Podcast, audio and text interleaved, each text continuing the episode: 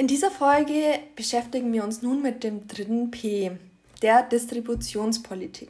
Gabi, magst du unseren Zuhörern das Ziel der Distributionspolitik ähm, näher erklären? Ja, klar. Ganz kurz gesagt geht es darum, den Kunden unser Produkt zur richtigen Zeit am richtigen Ort zur Verfügung zu stellen. So ist es. Wir unterscheiden dabei ja zwischen dem direkten und dem indirekten Vertrieb. Bei direkten Vertrieb gibt es keinen Zwischenhändler und der Hersteller ist beim Verkauf unmittelbar mit dem Verbraucher in Kontakt. Was könnten denn Beispiele für den direkten Absatz sein, Gabi?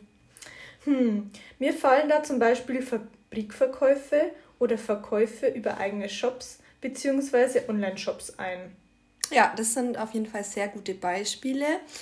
Äh, Im Umkehrschluss dazu, lass uns doch äh, auch noch auf den indirekten Vertrieb eingehen.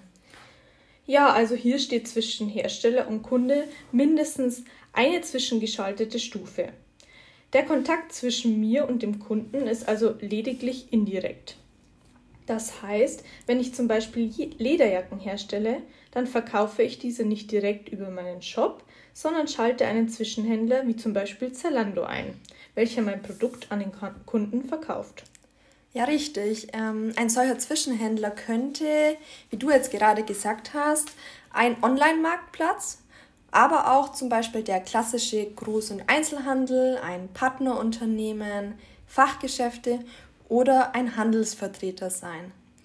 Was denkst du spricht für und was gegen den indirekten Vertrieb? Also ich denke, der indirekte Vertrieb ist ins insgesamt kostengünstiger als der direkte Vertrieb. Denn der Hersteller hat ja weniger logistischen Aufwand und spart sich die hohen Personalkosten der Vertriebsmitarbeiter. Was ich weniger gut finde, ist, dass der Händler neben deinem Angebot andere Konkurrenzprodukte vertreibt. Das heißt, du stehst nicht auf Priorität 1 und hast wenig Mitspracherecht.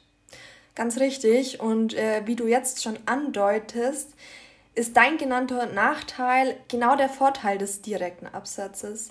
Denn hier hast du ja einen direkten Kontakt zum Kunden und kannst so auch seine Wünsche sehr gut einholen. Damit verförderst du natürlich auch eine bessere Beziehung zu ihm. Genauso ist aber der Vorteil vom indirekten gleichzeitig der Nachteil des direkten Vertriebs.